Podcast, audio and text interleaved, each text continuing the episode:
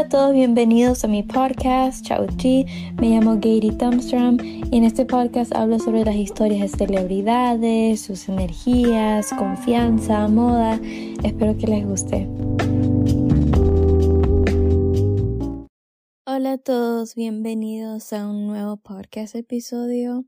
Ahorita en este momento, mi micrófono, el que uso me dañó y tengo uno grande que Todavía estoy aprendiendo cómo usarlo, pero hasta ahora voy a usar otro micrófono. Entonces vamos a ver qué tal suena este episodio. Pero vamos a hablar sobre Cassie y Maddie. Son estos dos personajes de la serie Euphoria, que es una serie que tiene dos temporadas. Creo que cuando fue que salió, creo que el año pasado salió la otra temporada. Y salía como un episodio todos los domingos. Al punto que quiero llegar de este episodio es que todos, o sea, somos Cassie, por una parte, también podemos entender a Maddie. Eh, Cassie es una persona emocional, es un personaje conocido por tener daddy issues. Cassie es eh, una persona muy insegura y busca mucha validación este, de hombres y de otras personas. Entonces le gusta, por ejemplo, Cassie y Mary tienen muchas cosas en parecido. Mary es una persona pues, que tiene más confianza que Cassie es emocional y también tiene sus problemas familiares. Y creo que como que una parte de que hizo que las dos sean tan buenas amigas fue la parte donde las dos tienen como que problemas en casa. Entonces las dos podían por decir este entender a la otra y, y pudieron ganarse ese cariño como que tipo yo entiendo en mi casa pasa esto lo otro en mi casa también pasa esto entonces ahí creo que por esas por sus traumas lograron conectarse a otro nivel, entonces eran muy cercanas, las mejores amigas. Ya todos podemos entender a Cassie porque a veces también somos inseguros y queremos validación de otros. También como que queremos vernos perfectos o este poder satisfacer a una persona y que nos den atención. Por eso creo que, por ejemplo, en la forma que se vestían las dos, se vestían de formas eh, súper llamativas, por decir. Así se vestía también súper llamativa, también Mary, las dos tenían su propio estilo muy claro. Y como que así unas partes que me gusta de ella es, también me gusta su lado emocional, sensible, pero creo que esa inseguridad hace que ella toma decisiones que no son buenas y que pueden afectar a las personas de su alrededor, pero tanto que eso tiene esa mentalidad de, de víctima si ella hace algo por la forma como se siente, no importa qué es, pero este no es culpa de ella o no debería verse para ella en una forma negativa. Y por una parte también siento que ella sabe lo que hace, pero como dije, cuando te enamoras o te gusta alguien o algo y sabes que está mal y eres un adolescente, no es como que vas a dejar eso ir. No vas a, por decir, por ejemplo, una parte como que muchas chicas podemos sentirnos de acuerdo fue cuando ella se arreglaba todos los días, o sea, un como soft-care, rutina soft-care súper extrema, todos los días y se arreglaba todo para eh, que Nate, o sea, el ex enamorado de Mary, le daría atención o la mirara o la prestara cualquier tipo de atención. Con, con tal que la mirara un segundo, ella era feliz. Entonces, por una parte, creo que cuando tal vez estábamos en clases o en un ambiente de trabajo o cualquier situación, ah, especialmente si eres mujer, nos ha pasado también, para los hombres puede ser, que se han arreglado siempre para solo esta persona, para dar impresión. Ustedes pueden decir, ay, me arreglo para yo verme bien, pero en realidad es para que esta persona te viste especial, para que te vean y te miren o te digan algo, o sea, esta cierta validación o atracción. Entonces, este, obviamente a veces podemos ir a niveles extremos como llega casi. Y yo obviamente puedo decir que sí, sí he hecho eso. Pero también algo de, de, de Cassie que es esa inseguridad que tiene demasiado y ella tiene que trabajar en su seguridad de ella misma y buscar cómo ella puede valorarse y todo. Pero creo que todo eso va en la, en la experiencia ya creciendo, ya experimentando muchas cosas, eh, pasar por muchos traumas o dolores, puede ser que nos llegamos a darnos cuenta, ok, esto necesito ayuda o necesito cambiar porque no quiero seguir, seguir este que me traten así.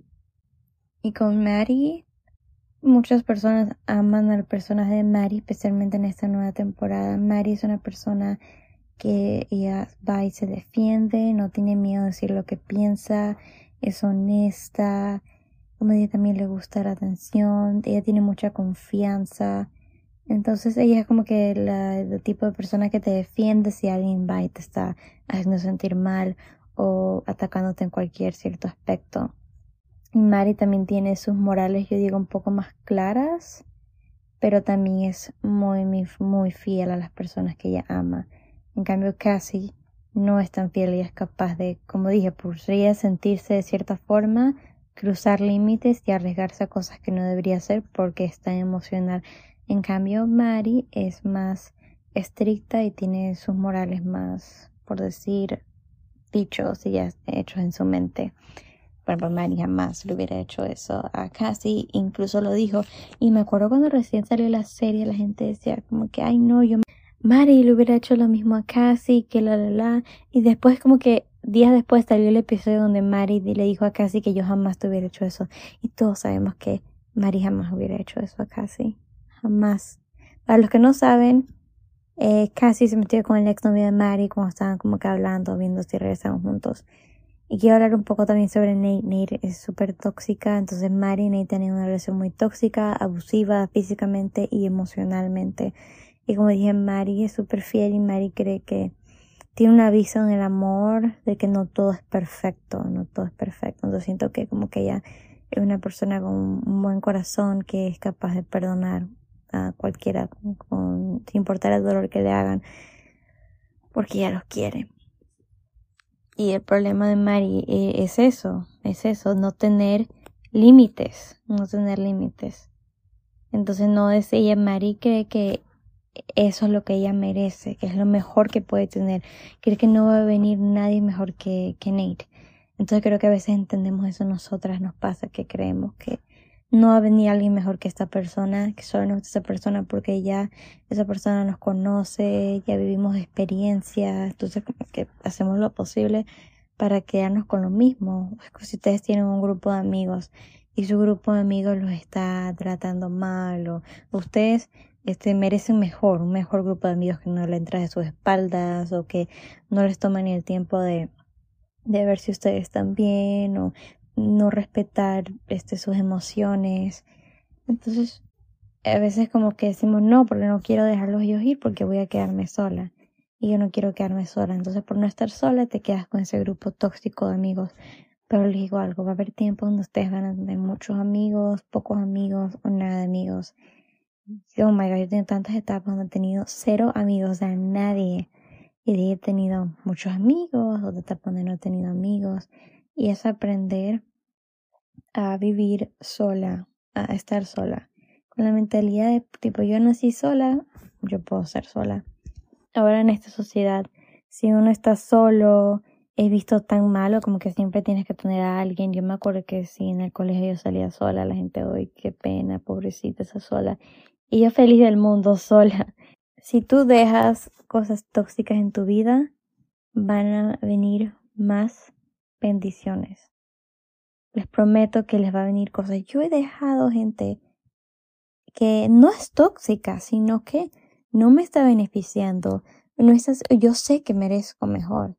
Y las he dejado me he quedado solo un buen tiempo y ha venido gente mil veces mejores. Mil veces mejores, les digo. Entonces eso es lo que ustedes también tienen que hacer, tienen que darse cuenta. Y ese espacio, ese tiempo de ustedes solos, ustedes van aprendiendo diferentes hobbies, buscando otras cosas que les gusta. Así, eh, yo logré como lo del podcast, o sea, yo quería hacer el podcast hace mucho tiempo, pero no me animaba porque decía, no, ¿para qué?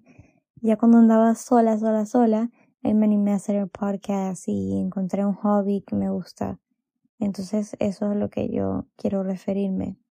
Ahora quiero hablar sobre ustedes como que en grupos de amistades, como que tener esas dos amigas. Tienes una amiga como Mari, tienes una amiga como Cassie. Cómo lidiar con esas situaciones. Eso es tanto que hay tanto que decir. Por ejemplo, ¿Qué hacer cuando tu amiga se mete con tu ex? Yo estaba pensando eso, que si yo me enojaría si mi amiga se metiera con mi exnovio. Y creo que todo depende de, del exnovio y todo. Y en mi opinión, yo no. o sea, yo no porque a mí no me interesa mi ex, no, no me gusta nada y me haría penita. ¿Me entiendes? Penita. Pero, pero, sí fuera una falta de respeto. Fuera una falta de respeto. Creo que depende cómo todo se va. Pero digamos que si se mete con un casi algo mío algo ahí sí me vuelvo loca. me molestaría. O si es alguien que todavía me atrae y me gusta, tengo sentimientos, obviamente que sí. Sí, mil por ciento que sí, veces sí. Y creo que cuando alguien hace eso a propósito, o ni sino a propósito, sino justamente cuando sale de una relación o algo, creo que la forma de manejarlo es pensar en ti en este momento, porque si, das una reacción súper fuerte y todo, y para ellos dos creo que ellos solo buscaban.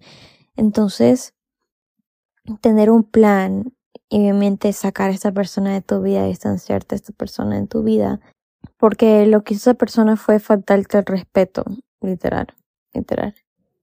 Y bueno, y lidiar con amigas inseguras, oh my gosh, yo saben que yo no puedo. Eh, a mí se me hace muy difícil tener amistades que como que si quieren algo no lo dicen o digamos que estamos en una situación pública y quieren algo como que quieren un agua, estamos en un restaurante y quieren, tiene sed mi amiga. Entonces llega el mesero y yo pido, digamos, un jugo de naranja. Ella no dice nada y tiene sed y no puede ni abrir la boca para decir que quiere agua. Uy, no, yo tengo amistades así y eso me molesta. Tipo, si quieres algo, tienes que decirlo. Tienen que decirlo. Y, y vale la pena, o sea, no, no pasa nada si la persona te dice sí o no en cualquier situación. O sea, no pierdes nada en preguntar. De verdad que no, si todo te, te, te resbala y te lo manejas igual, no vas a verte mal yo estaba escuchando siempre un podcast sobre cómo, cómo lidiar con amistades inseguras y amistades que no pueden tomar una decisión. Cuando le dice como que, ¿qué quieres hacer? ¿Dónde quieres ir? La amiga dice, ah, yo no sé, es que no sé. Oh my gosh. Pero no quieren hacer lo que tú quieres hacer. Entonces, tipo, bro. Una eh, tip que yo escuché era de que poquito a poquito deja que tus amistades escojan, por ejemplo, tú les preguntas qué, qué deseas de tomar, ¿quieres un agua o un jugo? Son como cosas súper simples y básicas. Pueden decir, ah, tal vez de agua o jugo, así. Entonces, ahí ya de ahí escojan, digamos, jugo. Entonces, cada vez que interactúas con esa amistad insegura, trata de que toma decisiones simples, pequeñitas, y así poco a poco va generando confianza y va a poder tomar decisiones más grandes es un tip muy bueno que yo eh, tomé en cuenta y siento quiero compartir para que ustedes tomen en cuenta. Ahora, eso sí, algo de Mari, que es una persona eh, un poco violenta. Eh, y en esa parte no me gusta. Yo no soy una persona violenta. Y Mari, como puedo decir, es más por decir. Um, ay, ¿cómo digo la palabra? O sea, es más extrovertida, digamos. Vamos a eso, extrovertida. Ella dice lo que siente. Y siento que a veces sí deberíamos pensar antes de hablar. es verdad, deberíamos antes pensarlo. Entonces, ¿cómo lidiamos con una amiga así? Creo que con una amiga como Mary, si nos está diciendo cosas que no nos gusta y nosotras le damos la misma energía, se va a poner peor, va a explotar. O sea, no le vas a tirar rocas a alguien que te está tirando rocas, porque te van a tirar más rocas. Creo que la forma como manejar las situaciones son dos cosas, esperar que la persona se calme y dejar tus límites claras con la persona. Me vuelves a tocar, me vuelves a decir esto, se acabó porque yo no acepto eso y si no, pues qué pena. Obviamente cuando la persona ya está calmada ya puede procesar las cosas mejor porque hablar con alguien mientras que está enojado, insultando y todo, no están procesando, no entienden, no vale la pena, estás gastando tu energía. Otra es simplemente removerte de la situación y si mm, están dolió tanto las palabras que te dijo esa persona y no tienes interés en hablar con ellos, esperar hasta que ellos se te vuelvan a acercar porque ese tipo de personas siempre te vuelven a buscar y que te dejen las cosas claras y tú dejes las cosas claras como te sientes sobre de lo que te dijeron ellos. Esas son dos cosas.